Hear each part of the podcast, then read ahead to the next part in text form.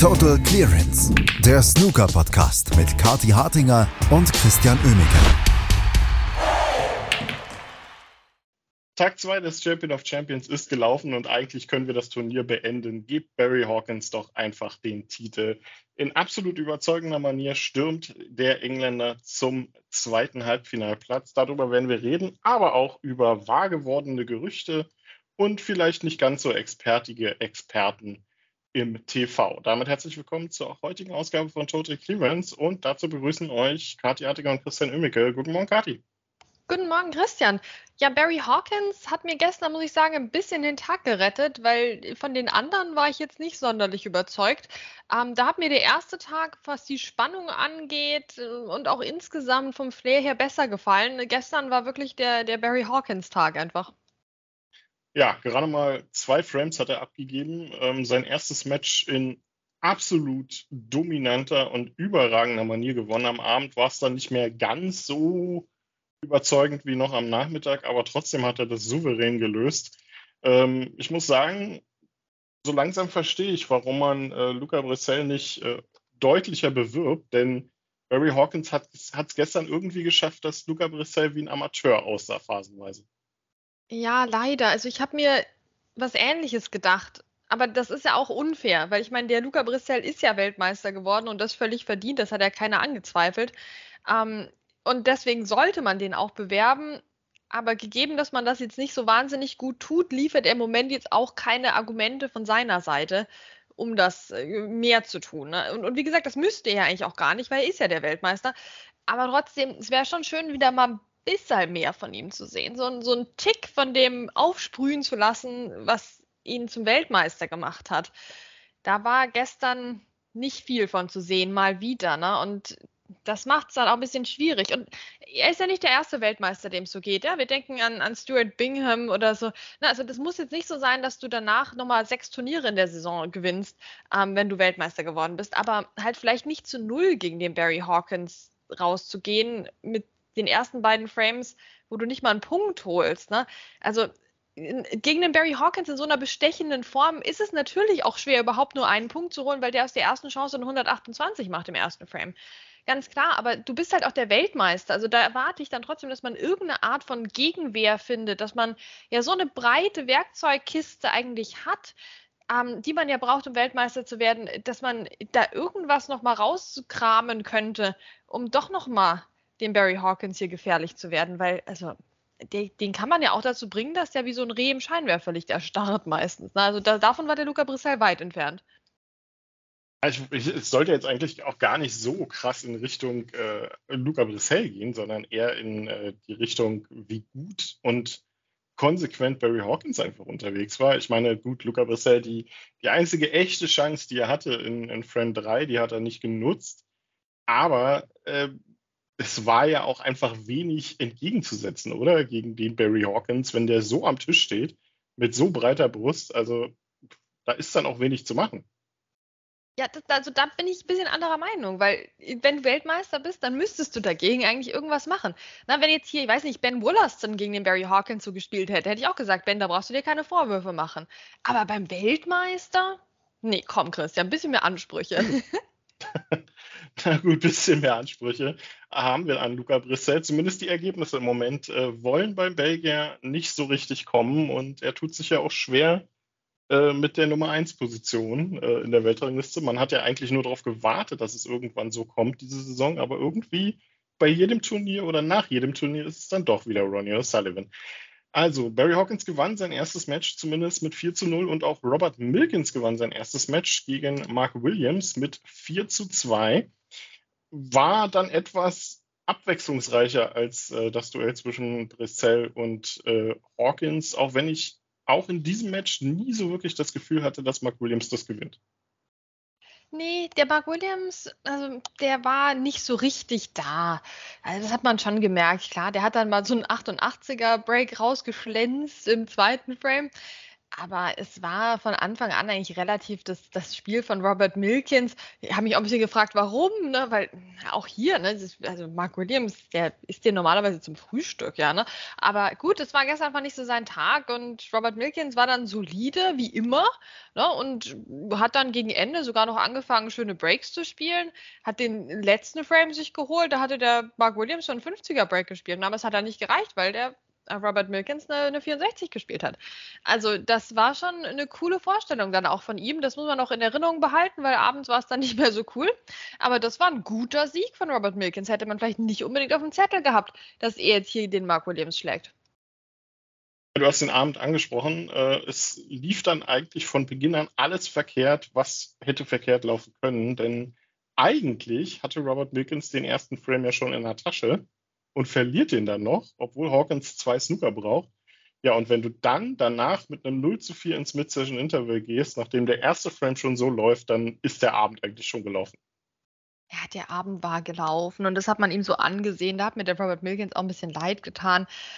Ja, gut, ich meine, das Schöne ist, wir sind beim Champion of Champions. Das heißt, für die Rangliste ist das jetzt nicht so relevant, aber es wäre schon irgendwie lustig gewesen, wenn der Robert Milkins jetzt der Champion of Champions geworden wäre im Snooker, oder? Das, also, das, hätte, das hätte mich gefreut. Das hätte ich irgendwie lustig gefunden.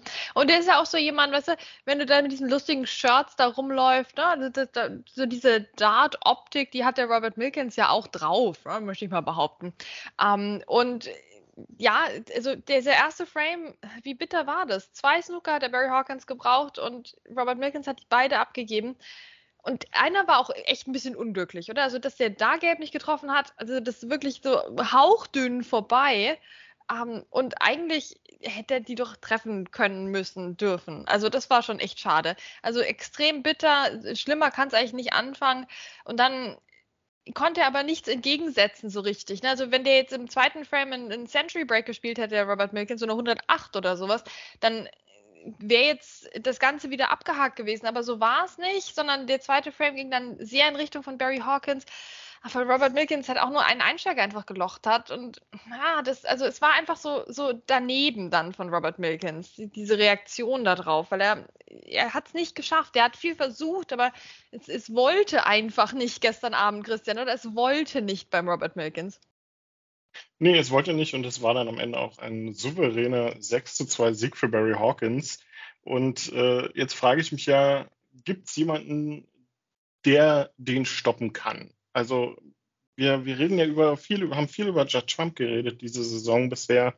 Ähm, es gab durchaus äh, Spieler, die überzeugen konnten, phasenweise immer mal wieder, Ali Carter zum Beispiel. Aber die Konstanz, mit der Barry Hawkins derzeit souverän Viertelfinals, Halbfinals und ja teilweise auch Finals erreicht, das ist schon was, was man von Barry Hawkins jetzt so die letzten, ja, man kann eigentlich sagen 30 Jahre nicht gesehen hat.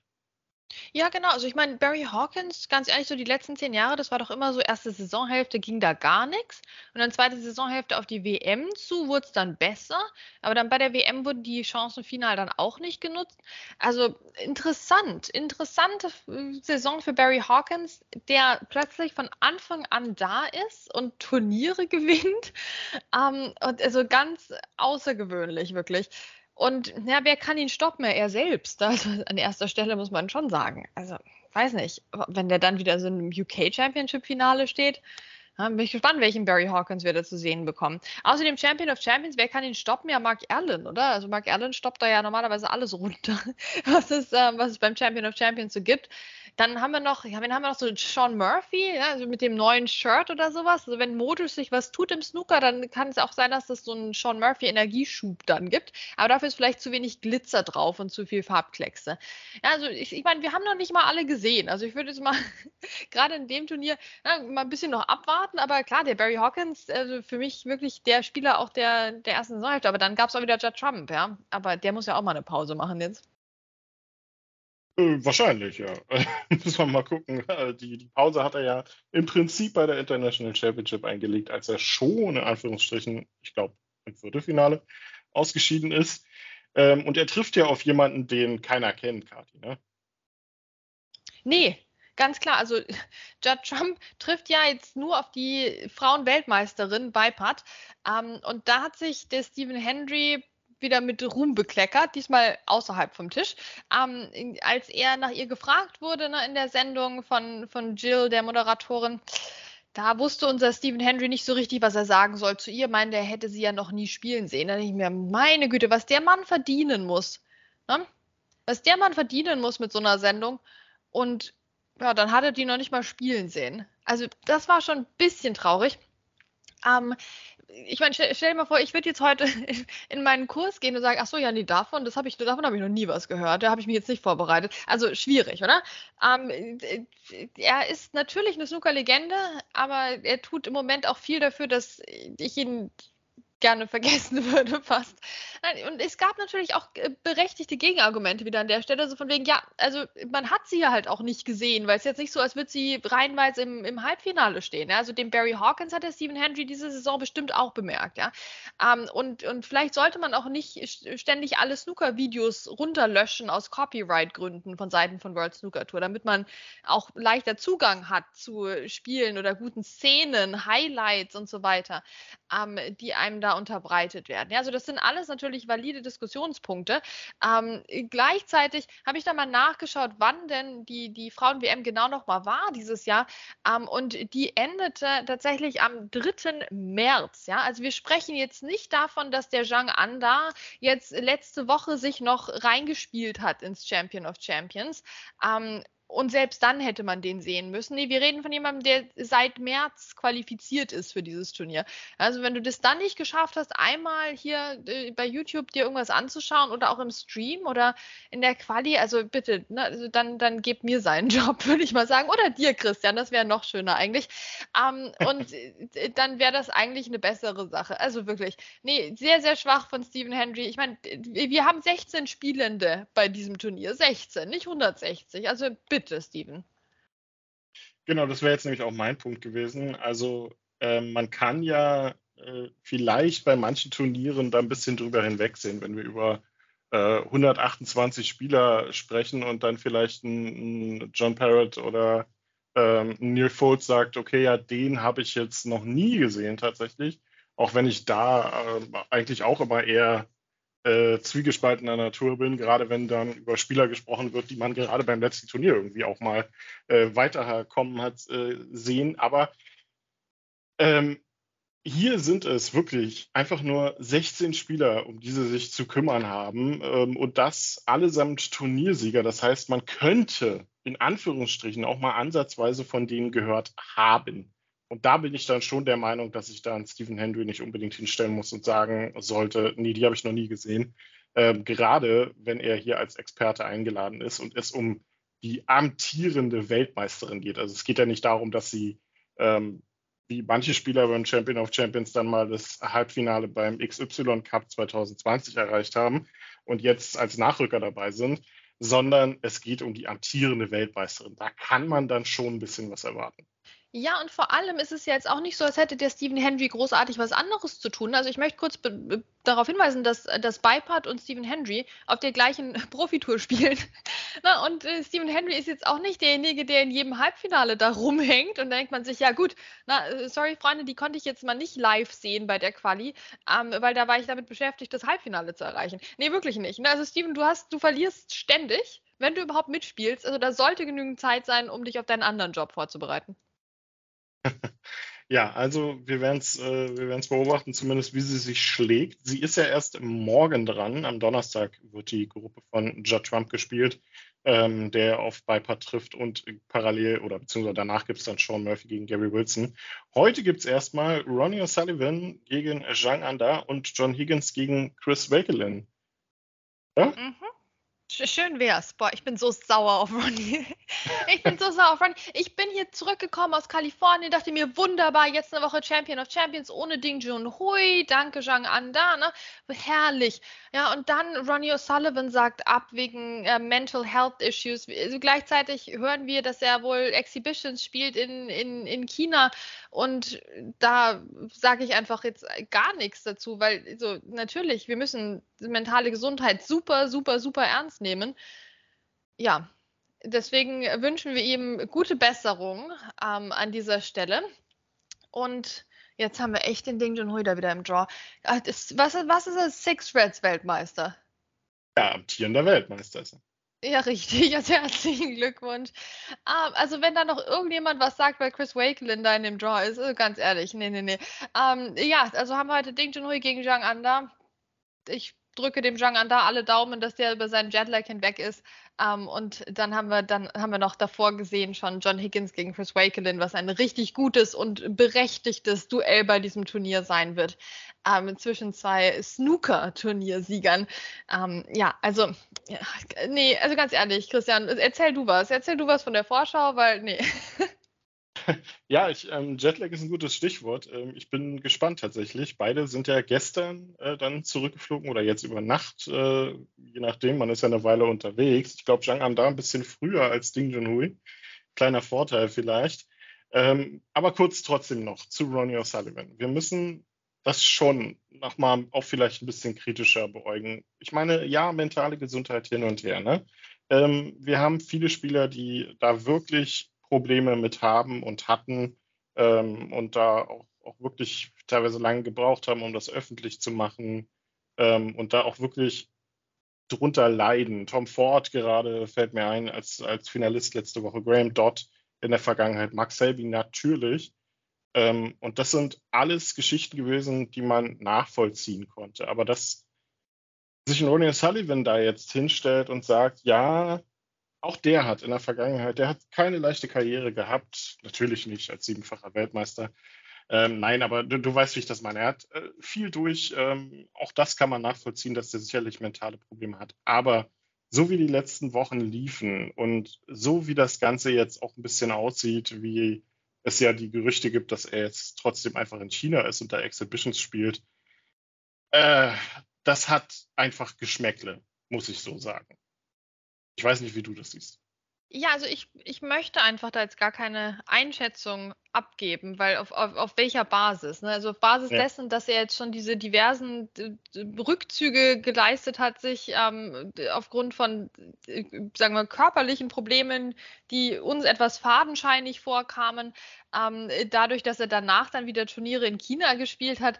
Ja, also auf der Basis kann man das natürlich anzweifeln, aber ich finde, das so, sollte man vielleicht auch nicht. Ähm, weil es, also es, es, kann ja berechtigt sein. Also wir haben zwei mögliche Szenarien hier. Na, und, und mit welcher Wahrscheinlichkeit wir die jetzt gewichten, das bleibt, bleibt jedem selbst überlassen.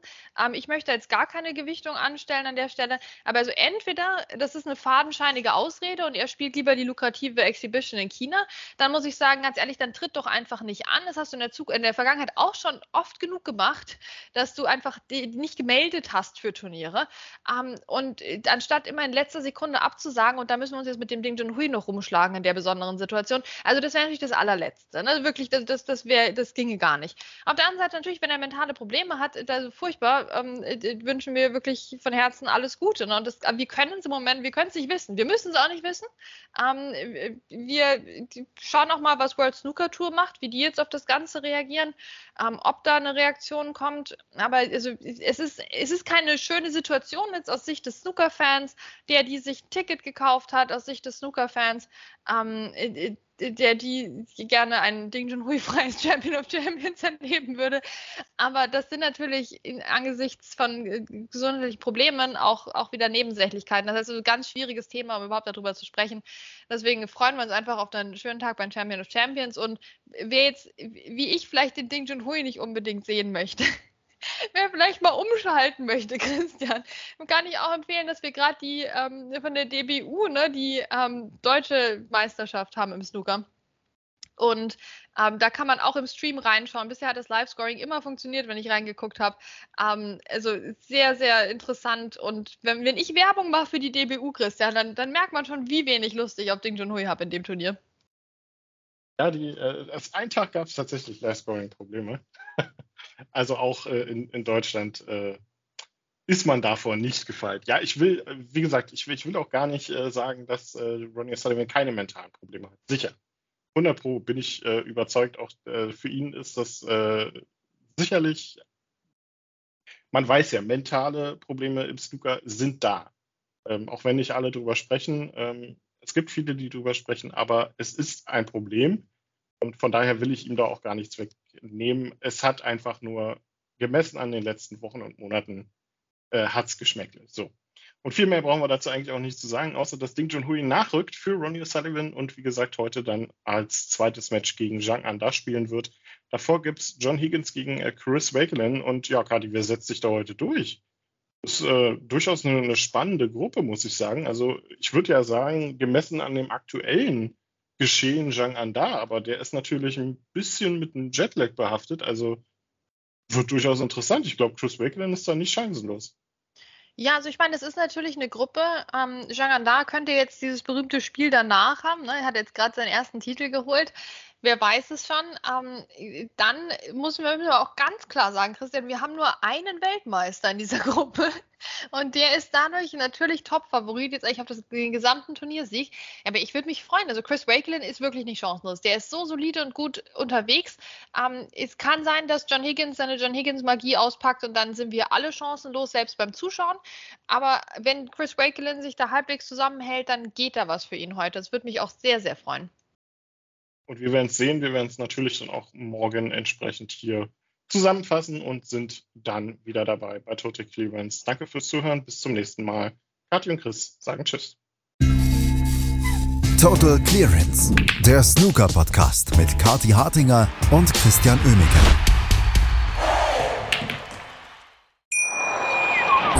Wie baut man eine harmonische Beziehung zu seinem Hund auf? Puh, gar nicht so leicht. Und deshalb frage ich nach, wie es anderen Hundeeltern gelingt, beziehungsweise wie die daran arbeiten. Bei Iswas Dog reden wir dann drüber. Alle 14 Tage neu mit mir, Malte Asmus und unserer Expertin für eine harmonische Mensch-Hund-Beziehung, Melanie Lippisch. Iswas Dog mit Malte Asmus. Überall, wo es Podcasts gibt.